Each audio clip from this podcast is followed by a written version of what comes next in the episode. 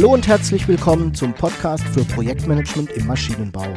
Das ist der Podcast für Menschen, die technische Produkte entwickeln. Aus der Praxis für die Praxis.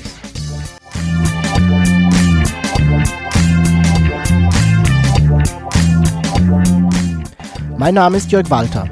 Ich bin Ingenieur und arbeite als Berater, Trainer und Coach im Projektmanagement für technische Projekte.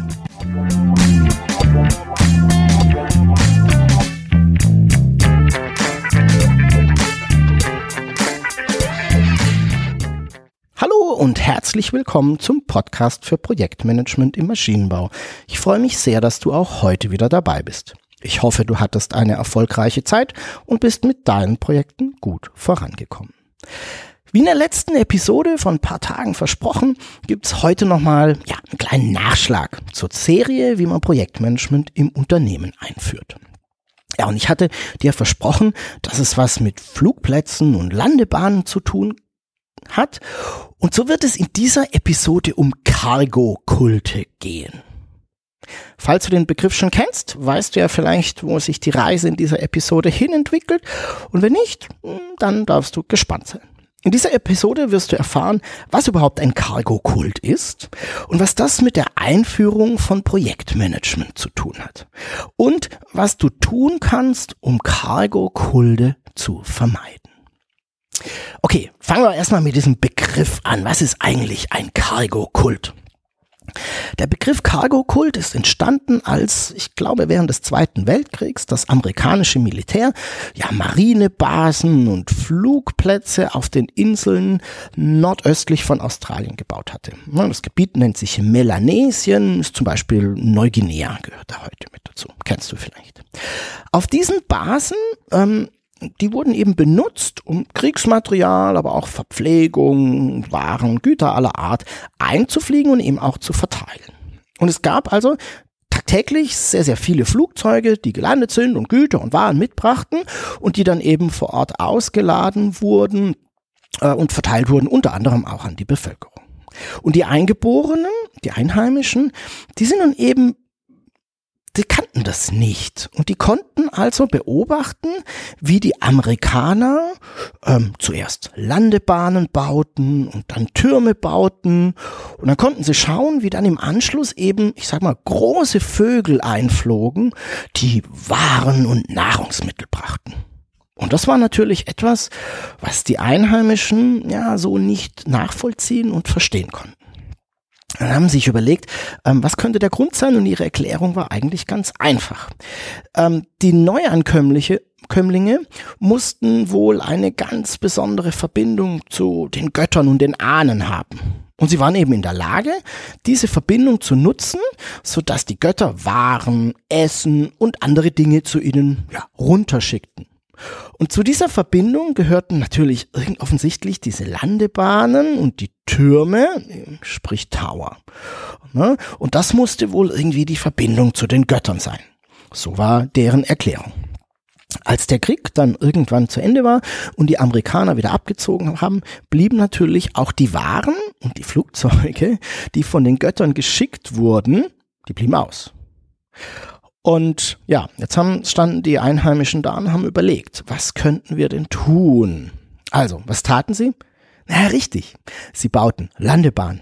Sie bauten Tower und man sagt sogar, dass sie sich Kopfhörer aus Holz schnitzten, äh, um dann eben auf diesem Tower zu sitzen äh, und zu warten, dass nun die Götter wieder mit ähm, große Vögel mit Essen schicken würden. Kannst dir vorstellen, dass das natürlich nicht funktioniert hat. Stattdessen haben wir dafür den Begriff Cargo-Kult bekommen. Also, ein Cargo-Kult bezeichnet eine Handlung, die zwar oberflächlich richtig ist, ähm, die aber die wesentlichen Aspekte und Hintergründe ausblendet und vernachlässigt und damit natürlich keinen Erfolg zeitigt. Die Umsetzung aus meiner Sicht vieler Management-Theorien sind leider sehr oft Cargo-Kulte. Da werden Teams gegründet, Handlungsweisen durchgeführt, Namen verwendet, alles wie aus dem Lehrbuch. Hm, jedoch leider mit sehr begrenztem Erfolg. Weil eben wesentliche Aspekte des Funktionierens nicht berücksichtigt werden. Und meine Hypothese, ja, es ist, der Grund dafür ist, es ist eben sorry, verdammt anstrengend, sich drum zu kümmern. Und es ist eben viel einfacher, die sichtbaren Dinge umzusetzen, Landebahnen zu bauen, Türme zu bauen, als sich eben ja mit den Feinheiten und den Hintergründen und ja dem dem was eigentlich hinter so einer Theorie, was eigentlich dahinter steht, ähm, zu beschäftigen. Es reicht eben nicht aus, Landebahnen und einen Tower zu bauen und es werden deswegen noch lange keine Flugzeuge kommen.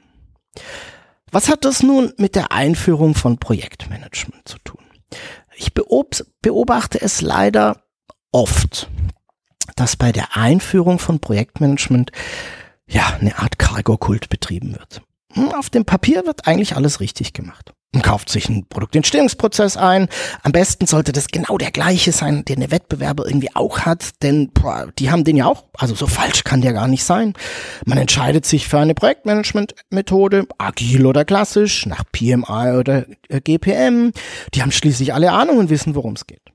Und dann schreibt man das alles in ein Projektmanagement-Handbuch, idealerweise noch durch einen externen Berater, gibt das allen Mitarbeitern zum Lesen und ja, schon laufen alle Projekte reibungslos durchs Unternehmen, oder? Richtig? Du merkst schon, dass ich ein bisschen anderer Meinung bin. Es reicht eben nicht, ähm, aus, dass alle diese Dinge beschrieben sind und dass es allen Mitarbeitern zum Lesen gegeben haben, um am besten noch, wir haben die erfahrensten Berater eingekauft und die haben, die wissen schon, die bringen das Wissen ja mit ähm, und die haben uns dann einfach gesagt, was wir tun sollen. Es braucht schon ein wenig mehr. Okay, was ist nun dieses Meer? Ich versuche es mal zu beschreiben. Es ist nicht ganz einfach. Also, die Dinge, die man tun kann, auf die man achten darf, um eben einen Cargo-Kult zu vermeiden. Für mich ist es das erste und fast das wichtigste, Sorge für eine Allianz. Was meine ich damit? Projekte und Projektmanagement. Das ist etwas, das die ganze Organisation betrifft. Da sind eigentlich alle Bereiche betroffen. Und es ist auch die Arbeitsweise dieser Bereiche betroffen, weil ja eben Mitarbeiter aus diesen Bereichen in Projekten mitarbeiten. Und aus diesem Grund betrifft natürlich auch die Einführung von Projektmanagement alle Unternehmensbereiche. Ist die Einführung etwas, das nur von einer Person, und sei es der CEO, Eigentümer, was auch immer, dass es nur von dieser Person gewollt wird, dann ist das in der Regel zu wenig, auch wenn diese Person an der Spitze des Unternehmens steht. Und eben, ich sag mal, per Order der Mufti solche Einführungen beschließen und herbeiführen kann. Am Ende des Tages sind nämlich eben alle betroffen. Und wenn nicht alle Bereiche dabei sind, zustimmen und sich aktiv bei der Ausgestaltung ja, beteiligen und involvieren, dann wird es meiner Erfahrung nach echt schwierig. Denn manchmal reicht sogar einfach Passivität. Passivität reicht aus, um solche Vorhaben zum Scheitern zu bringen.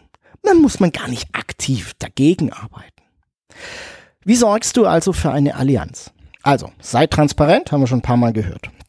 Mache klar, warum du denkst, dass das der richtige Weg ist. Lege deine Ziele offen, aber auch deine Befürchtungen und natürlich auch deine Bewart Erwartungen.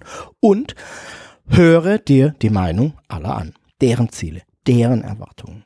Und nun darfst du in die Diskussion gehen. Denn am Ende darf dann ein gemeinsamer Weg, ein gemeinsames Ziel stehen. Und das erreichst du nur durch Diskussion. Am Ende sollte eben eine Allianz für die Umsetzung stehen, in der du Mitstreiter, Befürworter und Unterstützer hast. Und damit hast du die allergrößte Chance fürs Gelingen.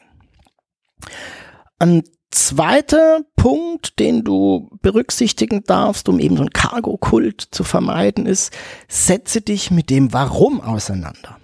Warum ist die beste und stärkste Frage, die ich kenne.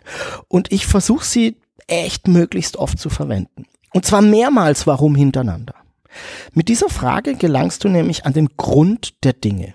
Und diese Frage darfst du gerne stellen. Und zwar, wenn wir den PEP ausarbeiten, wenn wir die Rollen beschreiben, wenn wir Projektmanagement-Instrumente erarbeiten und so weiter. Du darfst gerne verstehen, was der Beweggrund der Nutzen der einzelnen Gedanken, der einzelnen Instrumente ist. Erst wenn du es verstanden hast, bist du in der Lage festzustellen, ob das, was wir da gerade machen, ein Tower im Sinne eines Cargo-Kults ist oder einen echten Nutzen im Sinne der Zielsetzung hat. Erstellen wir eine Projektstruktur, weil alle eine Projektstruktur erstellen? Oder haben wir einen ganz konkreten Nutzen und einen Beweggrund? Stiftet es Sinn? Haben wir etwas davon? Dann solltest du es tun. Wenn ich den tieferen Sinn hinter Dinge verstehe, dann bin ich auch in der Lage, Cargo-Kulte zu erkennen und ja, möglichst zu vermeiden. Ein weiterer Punkt, den ich dir gerne mitgeben möchte, ist, es ist erst zu Ende, wenn es zu Ende ist. Und ähm, dieser Punkt gilt ganz besonders bei der Einführung von Projektmanagement. Ich habe die Erfahrung gemacht, dass eine Einführung, so wie ich sie beschrieben habe, circa drei bis fünf Jahre andauert. Nein, nein, nein, nein, nein. Keine Angst. Wir brauchen keine drei bis fünf Jahre, um ein Projektmanagement-Handbuch zu erstellen. Das kriegt man in ein paar Monaten hin. Es dauert so lange, bis sich die Organisation verändert hat und nach den neuen Regeln spielt. Bis der volle Nutzen von gutem Projektmanagement gehoben ist. Bis die Dinge so reibungsfrei funktionieren, dass alles schneller und ja, auch besser, besser geht, besser funktioniert bist jetzt vielleicht etwas geschockt, ähm, aber so sieht aus meiner Sicht nun mal die Wahrheit aus. Und warum sollte ich sie dir vorenthalten? Das heißt aber auch, dass es eben nichts damit getan ist, ein Projektmanagement-Handbuch zu schreiben, alles zu, alle zu schulen und dann bist du fertig. Dann beginnt nämlich die Arbeit erst. Jetzt geht es darum, die Veränderung im Unternehmen im Auge zu behalten, konsequent zu sein und die eingeführten Regeln und Vorgehensweisen auch einzuhalten, auch wenn sie manchmal etwas länger dauern als bisher. Wir hatten nämlich einen guten Grund, es so festzulegen. Du darfst immer wieder draufschauen, ob natürlich alles funktioniert wie geplant oder ob man an der einen oder anderen Stelle nochmal nachschärfen muss, Veränderungen vornehmen muss. Und sei versichert, das ist eigentlich immer der Fall denn du willst ja auch immer besser zu werden. Was ich dir mit dieser Episode mitgeben möchte, ist, dass äh, es nicht darauf ankommt, eine schicke Präsentation zu erstellen, ein paar Instrumente aus einem Projektmanagement-Handbuch ja, auszuwählen, abzuschreiben äh, und für die Anwendung freizugeben. Es kommt darauf an, sich mit seinen eigenen Projekten auseinanderzusetzen und wirklich zu verstehen, was ist nützlich und was ist weniger. Und dann funktioniert auch die Einführung von Projektmanagement im Unternehmen. Und wir haben Projekte, die besser laufen, die ihre Ziele einhalten, ja, und am Ende des Tages zum Unternehmenserfolg beitragen. So, nun sind wir wieder am Ende dieser Episode und damit tatsächlich nun auch am Ende dieser kleinen Serie im Podcast angekommen. Für mich war das jetzt mal ein kleines Experiment, so eine Serie zu machen. Also über, ja, am Ende waren es jetzt sieben Episoden zu einem Thema. Und ich bin sehr gespannt, ähm, wie dir das Experiment gefallen hat. Du darfst mir gerne eine Nachricht schreiben und mir auch dein Feedback dazu geben. Die E-Mail-Adresse kennst du schon, das ist jörg.walter.projektmanagement-maschinenbau.de. Und ich freue mich natürlich auch, wenn du mir deine Ideen und Wünsche zum Podcast schreibst. Alle Informationen zu dieser Episode findest du wieder in den Show Notes. Diesmal unter projektmanagement-maschinenbau.de slash pmmb 047. Das ist die Episode 47. Ich bedanke mich fürs Zuhören und freue mich auf deine Fragen und dein Feedback. Tschüss und bis zum nächsten Mal. Dein Jörg Walter.